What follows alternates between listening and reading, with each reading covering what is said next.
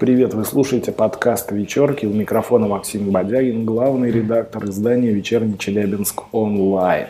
И мне сразу же хочется вас спросить, как вы все живы, здоровы? Сегодня такой снежище выпал, прям такое ощущение, что прям по щиколотку. Я сегодня с утра пошел гулять с собакой и набрал полные кроссовки снега с просоня, представляете? Надеюсь, вам повезло больше. Итак, у нас с вами сегодня есть некоторые новости. Во-первых, в целом дал Текслеру довольно неплохой рейтинг. Напомню, Алексей Текслер – это в Рио губернатора. Мы также расскажем вам, безопасно ли будет в наших церквях на Пасху, с учетом того, что творилось у нас в Нотр-Даме.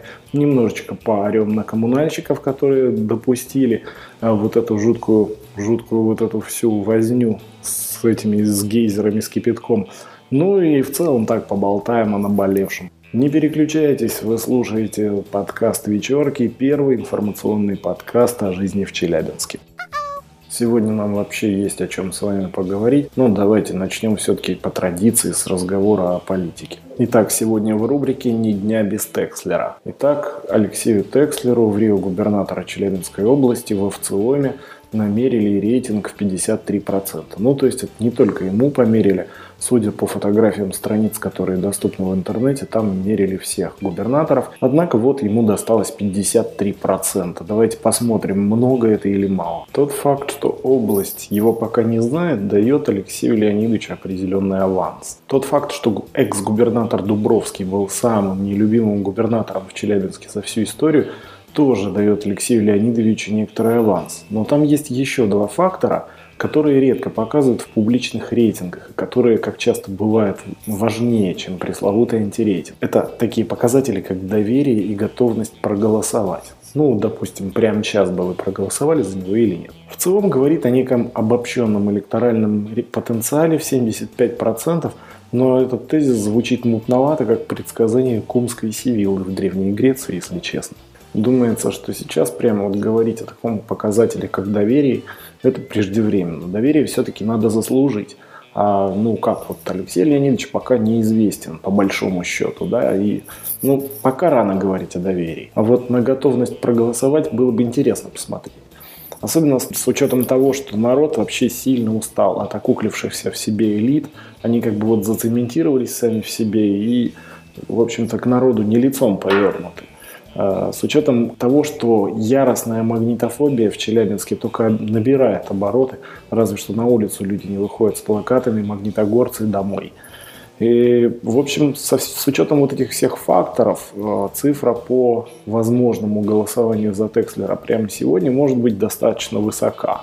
У Алексея Леонидовича сейчас двойная задача. Во-первых, влюбить в себя челябинцев. А это сделать на фоне застарелой разрухи и градостроительного беспредела очень сложно. Все же прямо сейчас хотят и гладкие дороги, и дешевую безаварийную систему ЖКХ, и сладкое, и компот.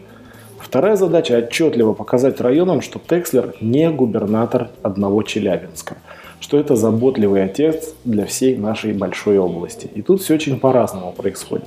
В одних городах голосуют за трон, а не за ту фигуру, которая этот трон заполняет.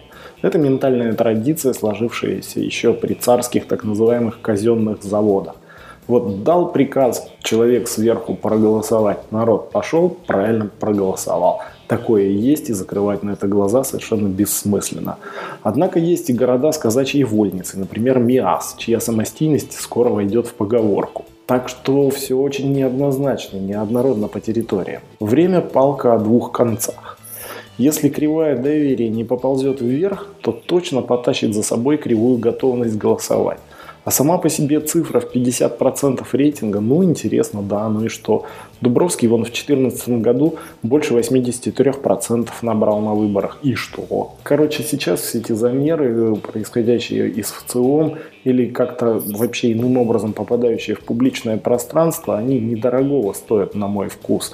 Э, дело в том, что э, нужно еще поработать до сентября и нужно поработать после сентября. И сейчас все цифры, они, ну, конечно, ну, в общем, короче, вы поняли, да? Это повод для таких small talks, как это англичане называют, для застольных бесед. Это вот где-нибудь э, за кружечкой чего-нибудь там прохладительного или гречительного, не знаю, побеседовать, обсудить исключительно в светском ключе. Но сейчас пока, мне кажется, какие-то выводы делать рано. Еще никто ничего не знает. еще слишком мало сделано конкретных шагов. Ну и, наверное, все уже слышали, да, о коммунальной аварии на братьев Кашириных. Аналогичная авария произошла где-то на Мамино, как некоторые СМИ сообщали. И говорили о том, что пострадавших порядка пяти человек, обваривших ноги. Некоторые из них отказались от госпитализации, не знаю, обращались ли они в суд. А, по идее, им положена какая-то компенсация, потому что теплотрасса застрахована. Э, что-то порядка там 70 с лишним домов остались без света и тепла на ночь. И у всех возникает один и тот же вопрос. Ребята, какого черта, почему вы начали проводить вот эти небезопасные для граждан испытания в самый холодный вечер? Вы же видите, вот до сих пор лежит снег, я вижу сейчас из окна своей такой импровизированной студии, снег лежит и тает, не собирается. Неужели нельзя было подождать пару недель? Теплоснабжающая компания сказала, а мы типа всех предупреждали – типа кто, кто предупрежден, тот вооружен. И что теперь делать с этим трагическим знанием? Нам, например, источники сообщают, что подобные аварии возможны и в дальнейшем. Ну, потому что там тепловые сети изношены и так далее и тому подобное. Блин, мы же ракеты в космос запускаем, мы на батискафах опускаемся в Марианскую впадину. Неужели ничего нельзя сделать? И вот сижу я сейчас как дурак и думаю, у меня довольно старый дом. Дом высотный и в доме коммуникации дышит наладом. Я смотрю сейчас на карту э, вот этих вот предполагаемых испытаний и думаю, а что мне делать? Реально, что мне делать? Люльку к потолку прибивать, чтобы туда собаку поместить и кота, э, я не знаю, ценные вещи прятать под потолок. Если бомбанет, я вот понятия не имею, что делать. Что делать, если вдруг гейзер вырвется на поверхность, э, когда ты идешь мимо? Никто не знает, что делать. И это совершенно гадская ситуация, когда вроде бы как бы все правы, да, и тем не менее обваренные это ведь есть. И что с этим делать, совершенно непонятно. Если вы знаете, что с этим делать, кроме как на время, я не знаю, переселиться к бабушке в деревню, ну, не знаю, подскажите, сигнальте как-нибудь голубиной почтой. Друзья, у меня для вас небольшой апдейт. Теплоснабжающая компания, все-таки я вот у нас на сайте вечерка.су нашел в материале. 5 человек пострадали от коммунальной аварии в Челябинске, нашел, что рекомендует теплоснабжающая компания призывает всех соблюдать правила безопасности. Важно не приближаться к местам парения и выхода на поверхность. Ну да, понятно. Помнить, что под асфальтом может находиться промоина с кипятком до 130 градусов. Воодушевляет. Не заходить за ограждение. Особое внимание уделить безопасности детей. Ну, короче, вы как-нибудь держитесь. Признаки повреждения теплотрассы. Парение, разлив воды, провал грунта, сухой асфальт в сырую погоду правила поведения в экстренных ситуациях. Не приближайтесь к месту парения, мы постараемся. Не пытайтесь пройти или проехать по затопленным улицам и тротуарам, но дураков-то нет. Обойдите опасный участок, не подходите к транспорту в зоне парения или разлива воды, не выходите из транспорта в опасной зоне. Если место дефекта огражено, не ходите за ограждение. Если разлив застрял в транспорте, не покидайте его. Не подходите к автомобилю, если он припаркован в зоне, в зоне разлива. Ну понятно, по кипятку-то что ходить. И сообщите диспетчеру о месте возможного повреждения тепловых сетей. О, ну вот как-то так, ребята, как-то так, даже не знаю, в общем, что делать с этим. Это все равно это не отменяет вопроса о том, почему все это надо делать в самые холодные дни. Почему? Не так давно мы рассказывали вам о табличках, навигационных адресных табличках, которые нужно прибивать на стены домов и которые должны быть приведены в соответствии с дизайн-кодом и так далее и тому подобное. Мы рассказывали о том, как Илья Бирман и Игорь Штанг придумали такие таблички, на мой взгляд, довольно стильные. Но, как выяснилось, что, в общем, мой взгляд не так уж и совершенен. Дело в том, что Александр Кайнов, тоже дизайнер, сделал свой вариант, как он говорит, вдохновившись как раз табличками, которые сделали Бирман и Штанг, точнее, вдохновившись ошибками этих дизайнеров. Между тем, управление архитектуры наконец-то ответило на наш, на наш запрос по табличкам. Э, мы завтра опубликуем текст этого письма, ну, вкратце, все нормально, говорят нам в архитектуре.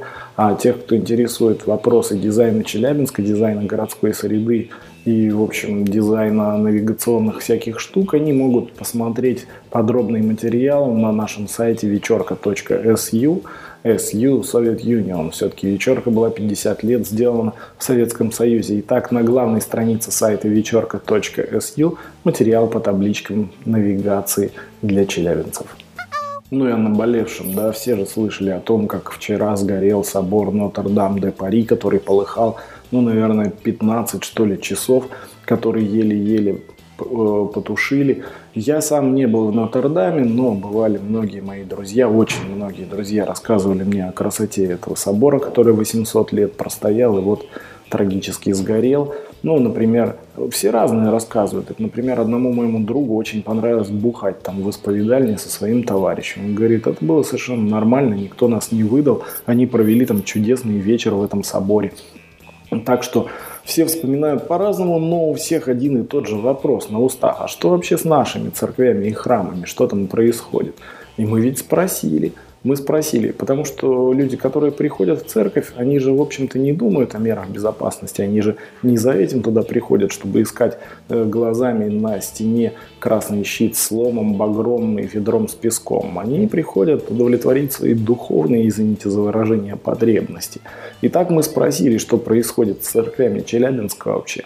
Оказалось, что наши церкви тотально готовы вообще к пожару и стихийному бедствию, потому что еще два года назад э, храмовые культовые сооружения были внесены в перечень вот этих объектов пожароопасных, и их обязали иметь огнетушители, все необходимое для пожаротушения. В них также есть, например, схемы эвакуации. И на самом-то деле, да, сотрудники миряне, которые есть у храмов, они следят за состоянием безопасности. Поэтому, граждане, накануне Пасхи вы можете совершенно спокойно пойти и я не знаю, что там делают люди в церквях, я человек неверующий, но сочувствующий тем, кто верит. В общем, можете идти молиться спокойно, как говорят наши деятели Русской Православной Церкви Челябинске. Если кого-то заинтересуют подробности, опять-таки отсылаю вас к материалу, который висит на главной странице сайта вечерка.су. Там все подробности есть. Ну что, дорогие земляки и гости столицы Южного Урала, также сочувствующие, случайно забредшие и случайно прослушавшие наш подкаст. Друзья, прощаюсь с вами до завтра. У микрофона был Максим Бодягин, главный редактор издания «Вечерний Челябинск онлайн». Спасибо, что вы нас слушаете, спасибо, что вы нас читаете, спасибо, что вы у нас есть. Мы работаем для вас. Услышимся завтра. Пока-пока.